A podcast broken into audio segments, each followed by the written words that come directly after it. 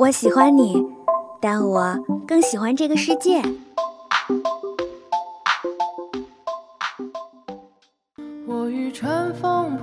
如果能与时间白头偕老，假如有一天你遇到了跟他长得一模一样的人，他真的就是他吗？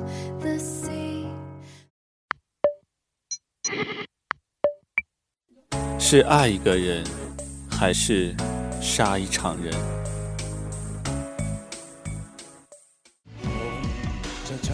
请给我一天的时间。生而为人，我很抱歉。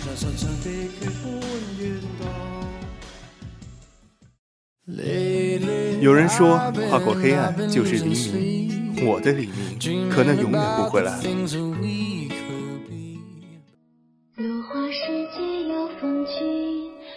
斯人若彩虹，眉眼曾似雨。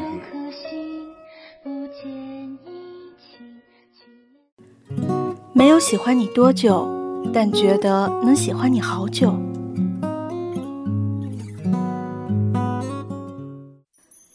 这里是二零二号街一号店，本店货品种类丰富，样式齐全，欢迎光临，玩转青春。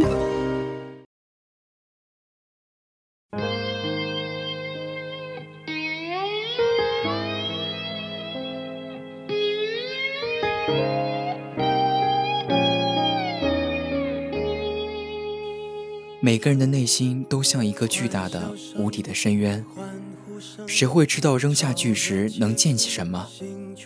谁又会跑来观望别人的深渊？只是偶尔我们闲极无聊，或是诸有不顺，却喜欢欣赏别人痛苦的深渊里会溅起的烟花。谁愿意被如此欣赏？谁愿意做这样的小丑？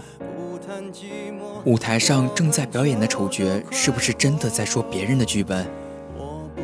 幕揭开，四下黑暗，聚光灯射向舞台上不到一米五的小人儿，最小号的燕尾服拖到了他膝盖以下，反射的锃亮的皮鞋应该也大了两号，正红色的蝴蝶结和不标志的脸混搭，还有化妆师精心设计的浓妆。活脱脱一出戏摆在了台上。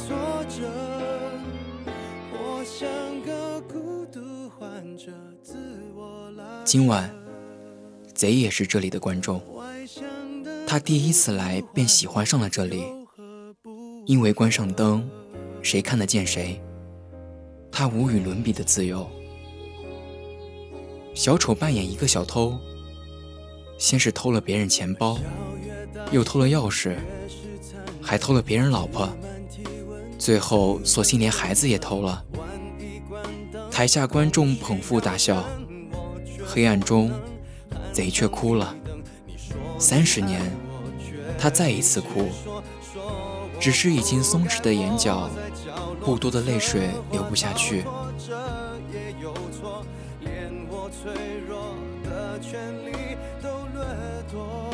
贼小时候便是个孤儿。没有爸妈，也没有名字。为了生存下去，他曾经偷过东西，因此别人看到这个小孩都叫他贼。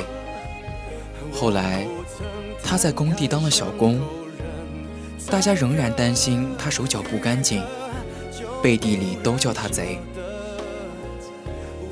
其实贼早就不偷东西了，他每天早上五点开始干活。晚上七点结束，一天挣一百多块钱，足以养活自己。还在工地附近租了一间二十平的房间，尽管采光很差，也至少能遮风避雨了。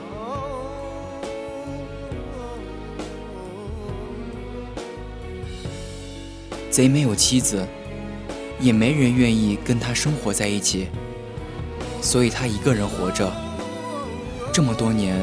换过几次地方，一个地儿的活干完了就要重新找，但环境却没多大变化，每次都那样。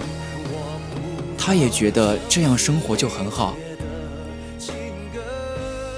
听说贼年轻的时候谈过一次恋爱，和一个外地来的女孩。那女孩不老实，和很多小工暧昧。后来那女孩怀孕了，说是贼的，贼也愿意和她生孩子，可她哪肯安生，变着法的问贼讨钱。有一次贼和她发生点口角，她就去医院把孩子打了。可能小医院不卫生，设施也不齐全，回来后便大出血死了。贼倒是很自责，日子却不温不火的过着。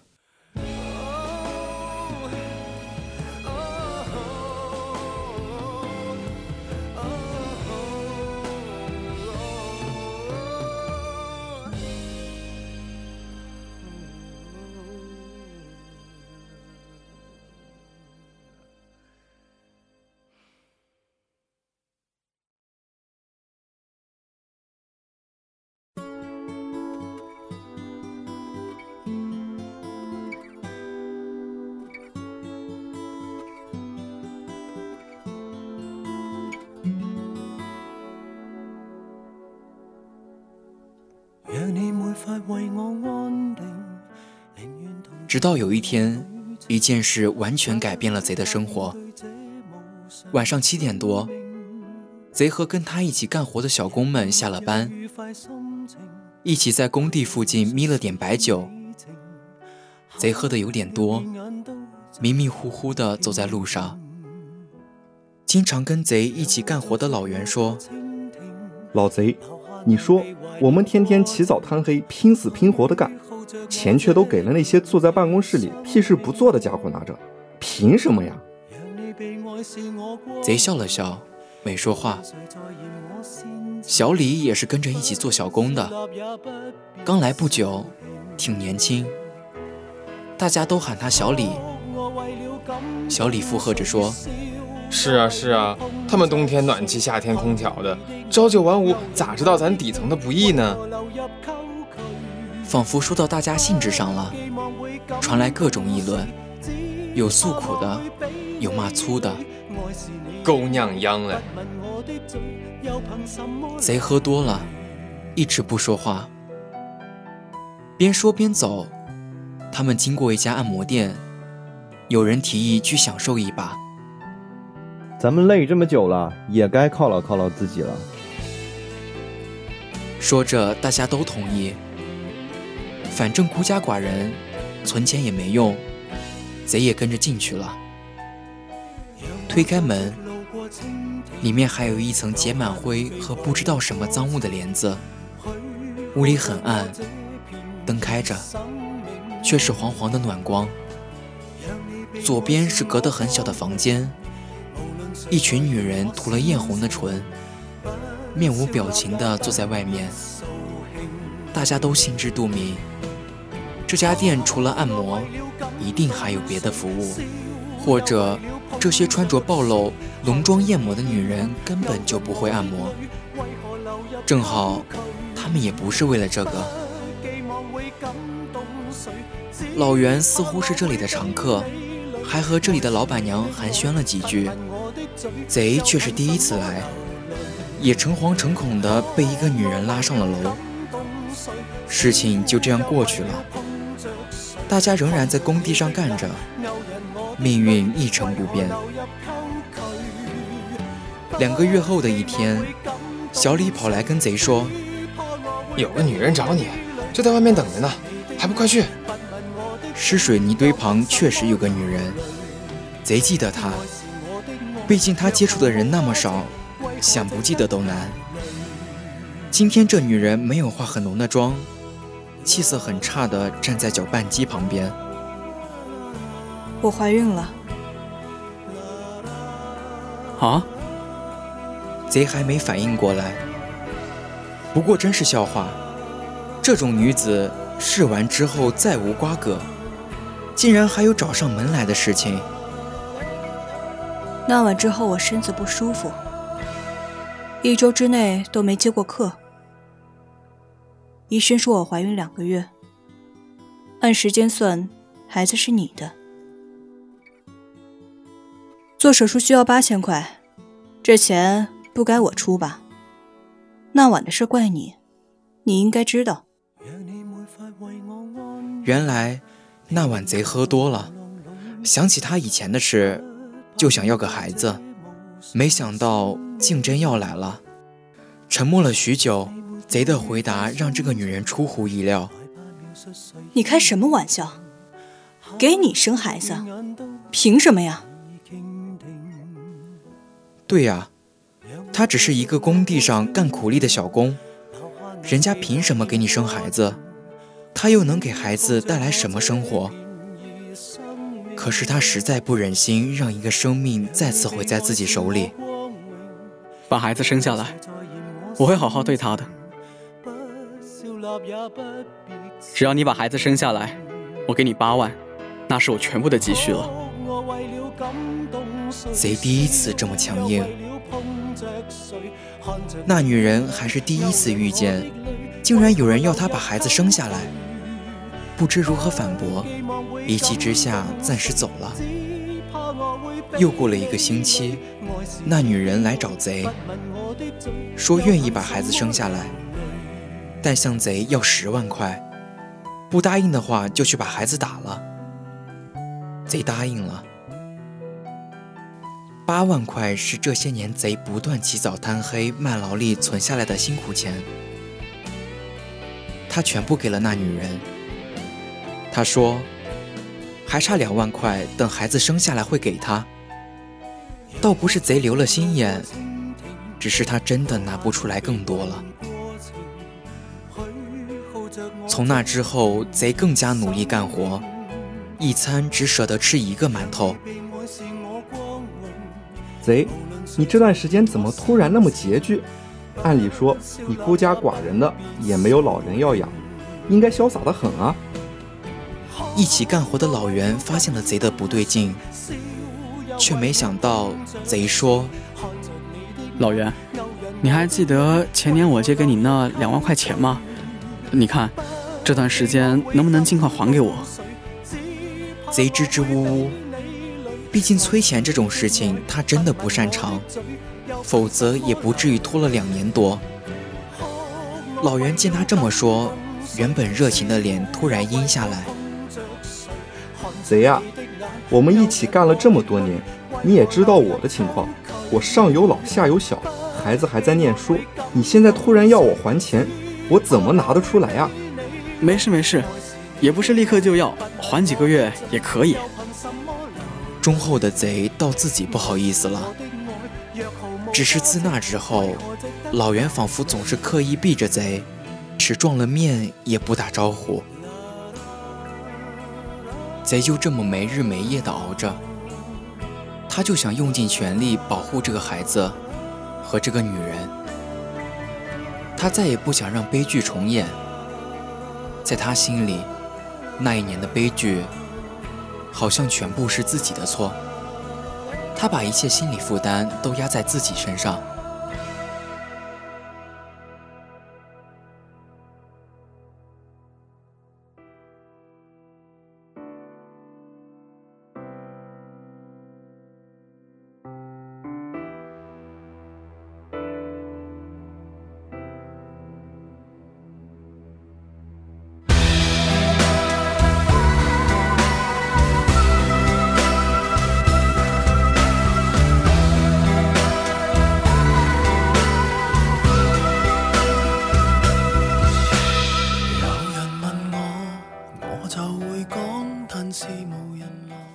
台上，偷了老婆和孩子的小丑遇到麻烦了。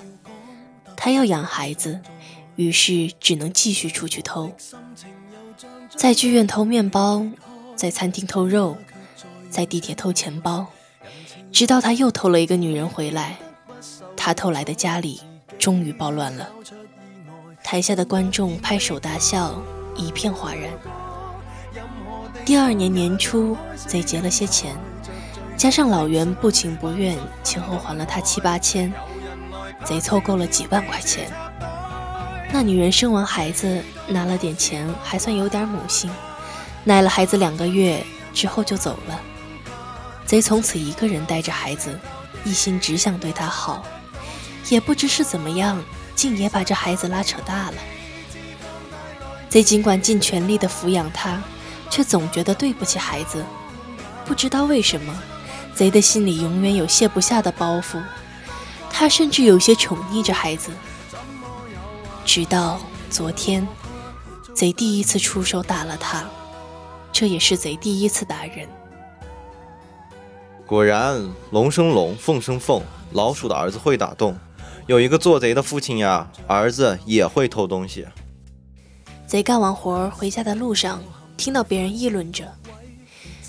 贼回到家，果然邻居没好气的告诉他：“你儿子偷人手机被抓住了，你还不赶快去派出所？”贼火急火燎的去了当地的派出所，把儿子领了出来。谁叫你偷东西的？还不是跟你学的？你不也是小偷吗？凭什么骂我？贼第一次发这么大的脾气。贼一个耳光重重的打到他的脸上，小脸立刻肿了起来。但那孩子的话就像一颗巴掌，深深打在贼的心上。这么多年，被别人叫做贼，没有亲人，没有朋友，只有一个儿子，竟也学会偷东西。贼从没像此时一样感到一片漆黑。他什么希望都看不到，他恐惧、害怕儿子会和自己一样。窝囊一辈子，贼不知所措，拖着沉重的身体来到剧院。一个人在灯灭之后哭了起来，迷迷糊糊，就像一场梦。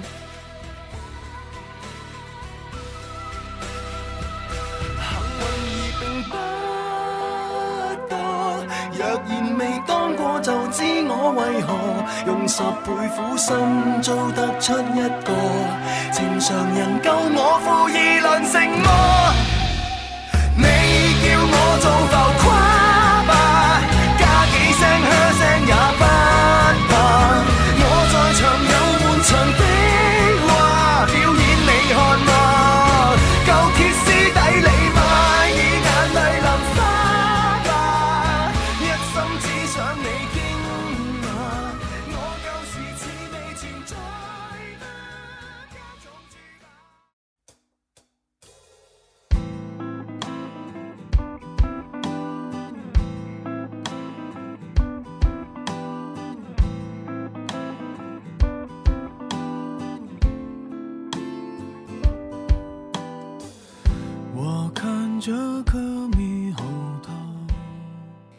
人人都是小丑，表演的却只有那一个。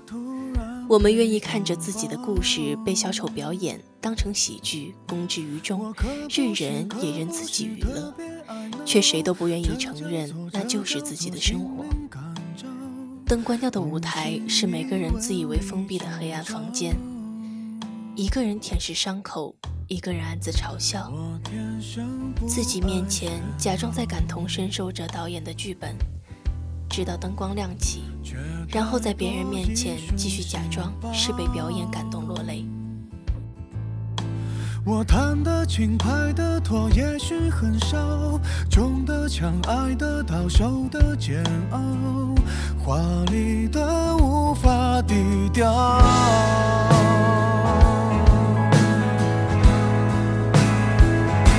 为什么全世界的脸我都是一？为所有的悲剧当特约演员？我想的断肠，我哭的夸张，像一套港产片。为何铺天下的泪我先流一遍？市面上的纸巾都由我代言。站在我旁边，你不算可怜，这也是